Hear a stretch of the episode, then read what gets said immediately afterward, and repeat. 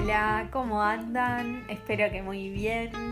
Yo hace mucho no grabo, es cierto que hace rato no, no me aparezco por acá, pero bueno, por suerte esto no es un trabajo, esto es algo que lo hago con amor, con ganas, cuando quiero, cuando puedo y hoy es uno de esos días, así que es un buen día para mí.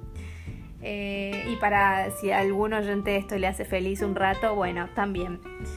Eh, bueno, hace un par de episodios atrás había mencionado, no me acuerdo ya ni de qué estábamos hablando, pero había mencionado em, que había un, descubrimiento que tuve, que tal vez sea nuevo y un descubrimiento para mí y haya alguien del otro lado que esto ya lo leyó y ya lo sabe hace rato. Pero bueno, la verdad es que por lo menos con las pocas personas que me vinculo y que conversé al respecto, me, dijeron que les parecía interesante y que no tenían ni idea de qué se trataba y cuál era el origen del tema de hoy y que me dijeron que le dé para adelante, así que yo les hice caso a esas personas y, y bueno, acá estoy.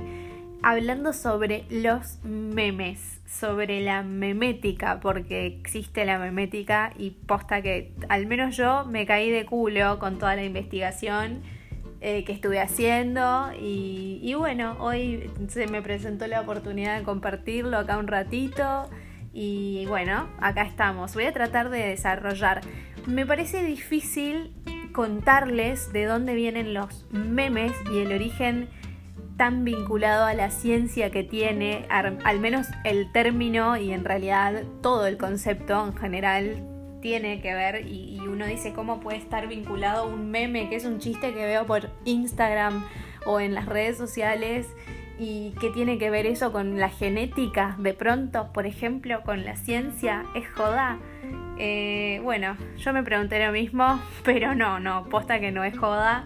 Y, y bueno, todo comenzó hace unos cuantos años atrás, allá por el, por el año 1976 cuando Richard Dawkins, un científico, escribió un libro que se, conoce, existe, se llama El gen egoísta, ¿no?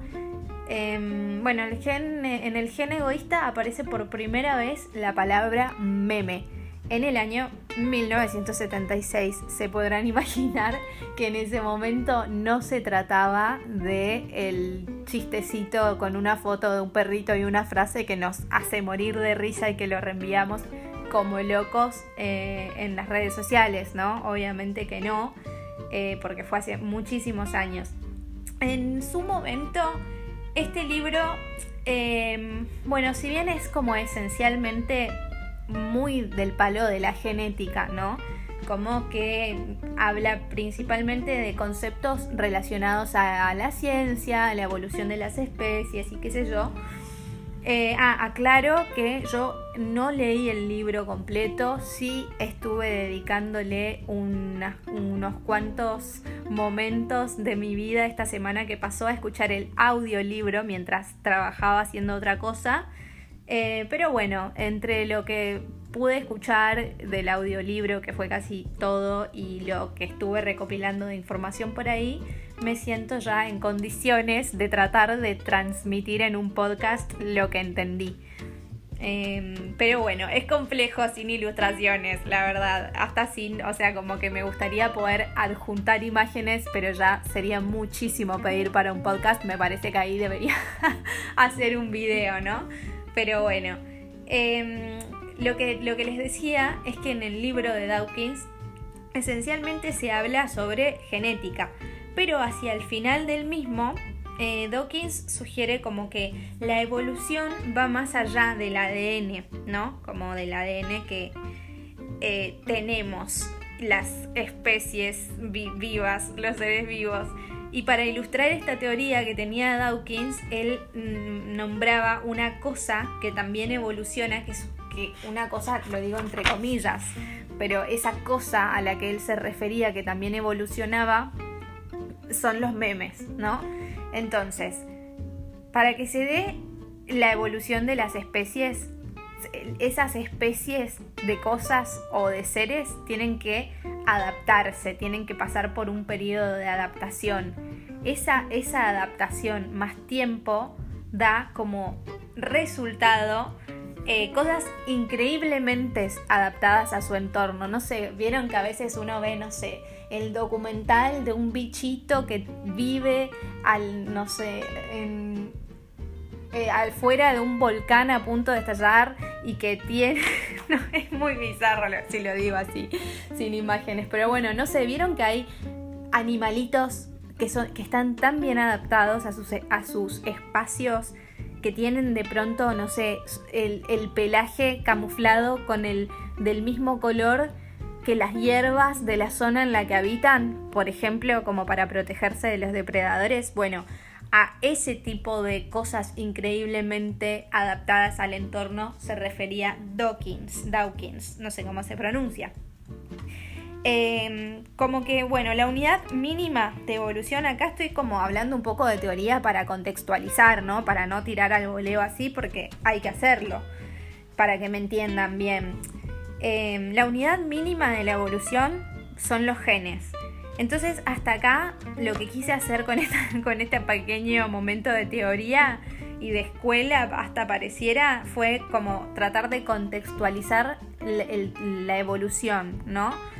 esta, capacidad adaptativa que tenemos, que bueno, en este caso les hablé de un animalito que se adapta al pelaje para que no sea devorado por un depredador, ¿no?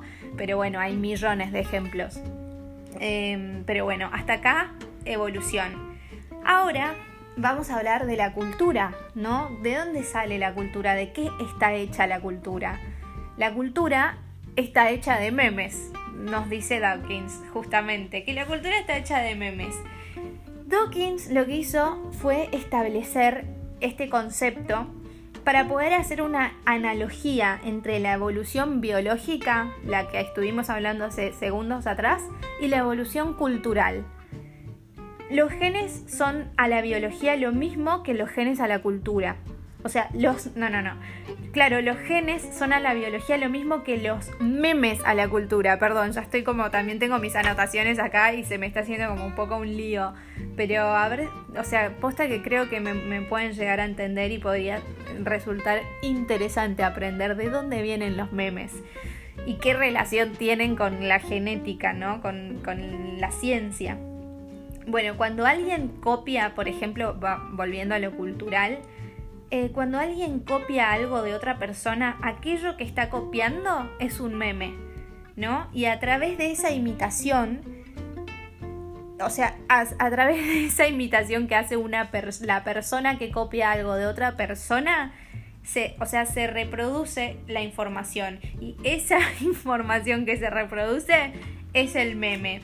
¿No? Es como, espero que me estén entendiendo. Creo que no es tan complejo, tal vez yo me estoy haciendo como más, ah, complejizándolo más de lo que es. Pero, mm, pero a ver, para dar un ejemplo de meme. Una taza. ¿Vieron que las tazas, digo una taza, es muy básico lo que estoy haciendo porque la verdad que tengo la taza acá en la mesa. Pero bueno, vieron que todas las tazas tienen como este pequeño cuenco donde podemos verter agua, donde podemos, un pequeño cuenco que puede contener un líquido, ¿no? Puede ser agua, café, té, lo que fuera.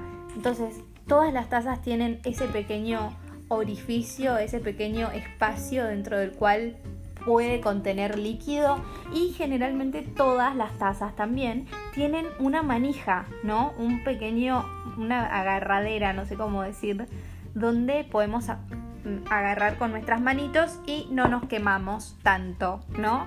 Entonces hay millones y millones y millones de tazas distintas en el mundo, pero a su vez todas esas tazas comparten esta misma fórmula y esta misma fórmula es el, es el meme de la taza. El meme de la taza es que sea un pequeño cuenco donde puedo poner un líquido y que tenga una manija. Después esto va a ser de color gris, de color azul, va a ser de un material, va a ser de otro, va a ser de un tamaño, va a ser de otro. Entonces es como increíble, puede tener una textura, puede tener otra, o sea, como el meme de la taza, ya entendieron cuál es. Lo que va a variar después va, a tener como, a pesar de, de que van a compartir unas características, todas, van a poder ser hiper mega diferente y reproducirse, pero a nivel millones, y van a ser distintas, pero van a ser todas adaptaciones de aquella taza original, del diseño original de esa taza. Bueno, estoy como muy efusiva y emocionada hablando de esto. Pero bueno, a lo que quería llegar es a que como que el meme de la taza se, se, copia, se copia, se copia y se copia y se copia por la eternidad. ¿Entienden? Entonces, en conclusión, hasta acá me da mucha gracia, perdón, pero bueno, es como que me estoy esforzando mucho por tratar de explicar y no sé si a nivel auditivo nada más va a ser posible. Pero bueno, después voy a tratar de dar una escucha antes de publicar o no esto. Y después eh, el oyente, la oyenta me dirá qué, qué onda, si, si pudieron entender algo y aprender algo de este episodio. Pero mm, en conclusión, la palabra meme es, siendo ella misma un meme, terminó mutando. A ver, es como mucha información. Claro, la palabra meme, siendo ella misma un meme, mutó con el tiempo. A la, misma palabra meme le pasó lo de la evolución, le, le pasó adaptación, tiempo, igual a cosas increíblemente adaptadas a su entorno. Entonces, ¿por qué la palabra meme mutó? Porque en el momento en el que Dawkins escribió el gen egoísta y definió por primera vez un meme en 1976, bueno, lo hizo con, una intención súper interesante, que fue, bueno, trazar esta, esta analogía entre los genes eh, o sea, entre lo que es un gen en biología y lo que es un meme en la cultura, bueno, fue como todo teóricamente muy interesante. Pero hoy día, hoy, vos decís meme, alguien de 10, de 20 o de 60 años y van a entender lo mismo. Van a pensar en lo primero que van a pensar va a ser en una fotito con una frase, con unas letritas eh, que están en internet o a veces hasta sin letrita, o sea, como dos imágenes y ya lo entendés. O sea, hoy en el 2020 todos entendemos por meme eso. Pero bueno, a raíz de, de, todo esto me puse a investigar. Eh, bueno, una nerdeada mía, ¿no? Que como estaba estudiando eh, periodismo digital y qué sé yo, bueno, se me presentó, no sé ni, ni cómo, no me pregunten, pero indagar y ver de dónde salen los memes y descubrir algo que era como súper interesante y mucho más profundo y con un origen realmente inesperado, al menos yo no me esperaba que vengan de ahí los memes o que la primera vez que se que se utilizó la palabra meme haya sido hace tanto tiempo y en un contexto tan, no sé, académico, ponerle tan de la ciencia y realmente es como muy loco, porque el tiempo pasó tanto y esta pequeña conclusión de que la palabra meme, siendo ella misma un meme, mutó, me hace pensar como, wow, es increíble realmente hasta dónde puede llegar la evolución de las cosas, la evolución cultural, no solo la evolución de las especies. Yo soy como más del palo que me interesa mucho mm, observar y analizar la sociedad y esto me pareció hiper interesante. Después me dirán los que me escucharon qué onda, qué les pareció o tipo si ya lo sabían, si es la primera vez, si no se lo esperaban o qué, pero realmente me interesa saber su opinión al respecto. Pero, pero bueno, en sí es más difícil definir el concepto de meme que reconocer un meme hoy en día.